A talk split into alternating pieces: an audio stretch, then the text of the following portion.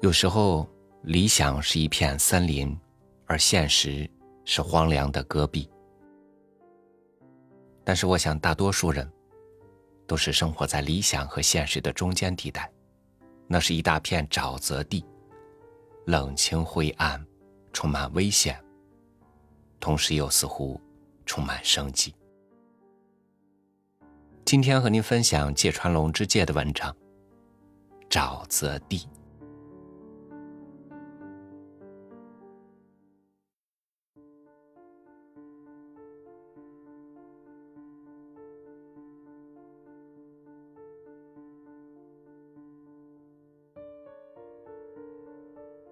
一个雨天的午后，我在某画展的一个房间里发现了一幅小油画。说发现，未免有些夸大。然而，唯独这幅画就像被遗忘了似的，挂在光线最幽暗的角落里，框子也简陋不堪。所以这么说也未尝不可。记得标题是《沼泽地》。画家不是什么知名的人，画面上也只画着浊水、湿土以及地上丛生的草木，恐怕对一般的参观者来说是名副其实的不屑一顾吧。而且奇怪的是，这位画家尽管画的是郁郁葱葱的草木，却丝毫也没有使用绿色，芦苇。白杨和无花果树到处涂着浑浊的黄色，就像潮湿的墙上一般晦暗的黄色。莫非这位画家真的把草木看成这种颜色吗？或许是出于其他偏好，故意加以夸张吧。我站在这幅画前面，一边对他玩味，一边不由得心里冒出这样的疑问。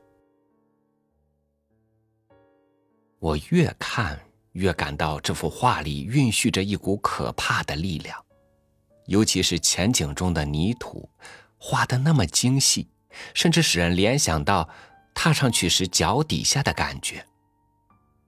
这是一片滑溜溜的淤泥，踩上去扑哧一声会没脚脖子。我在这幅小油画上找到了试图敏锐的捕捉大自然的那个凄惨的艺术家的形象，正如从所有优秀的艺术品感受到的一样，那片黄色的沼泽地上的草木，也使我产生了恍惚的悲壮的激情。说实在的，挂在同一会场上的大大小小各种风格的绘画当中。没有一幅给人的印象强烈的足以和这幅相抗衡。很欣赏他呢。有人边说边拍了一下我的肩膀，我觉得恰似心里的什么东西给甩掉了，就猛地回过头来。怎么样，这幅画？对方一边悠然自得的说着。一边朝着沼泽地这幅画努了努他刚刮过的下巴。他是一家报纸的美术记者，向来以消息灵通人士自居，身材魁梧，穿着实心的淡褐色西装。这个记者以前曾经给过我一两次不愉快的印象，所以我勉强回答了他一句：“是杰作。”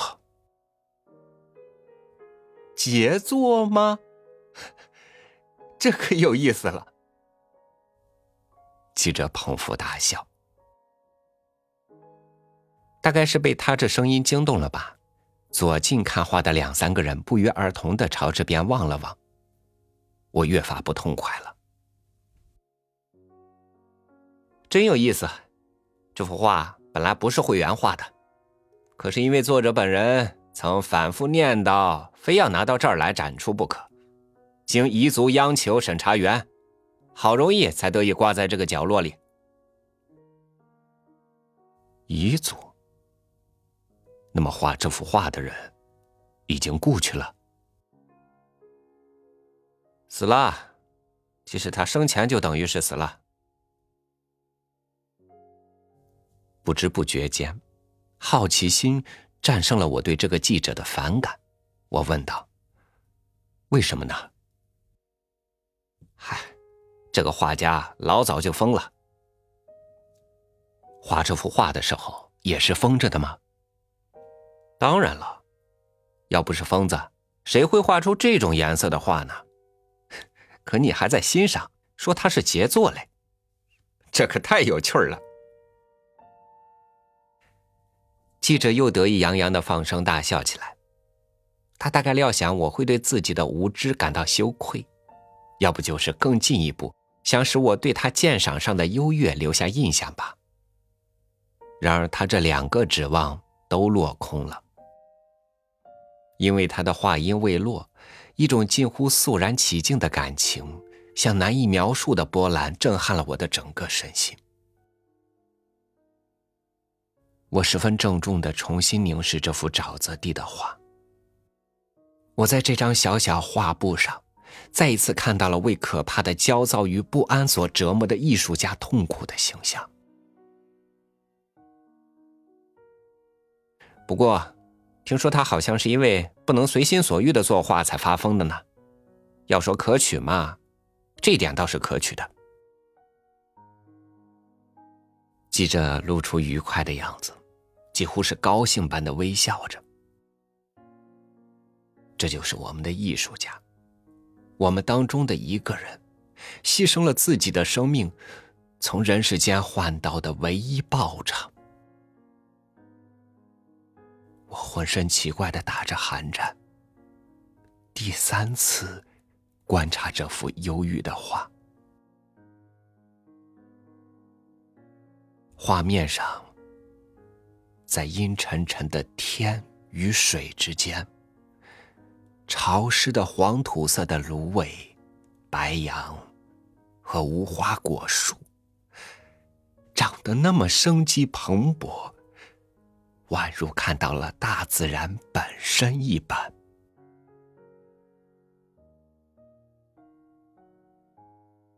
是杰作。我盯着记者的脸，斩钉截铁的重复了一遍。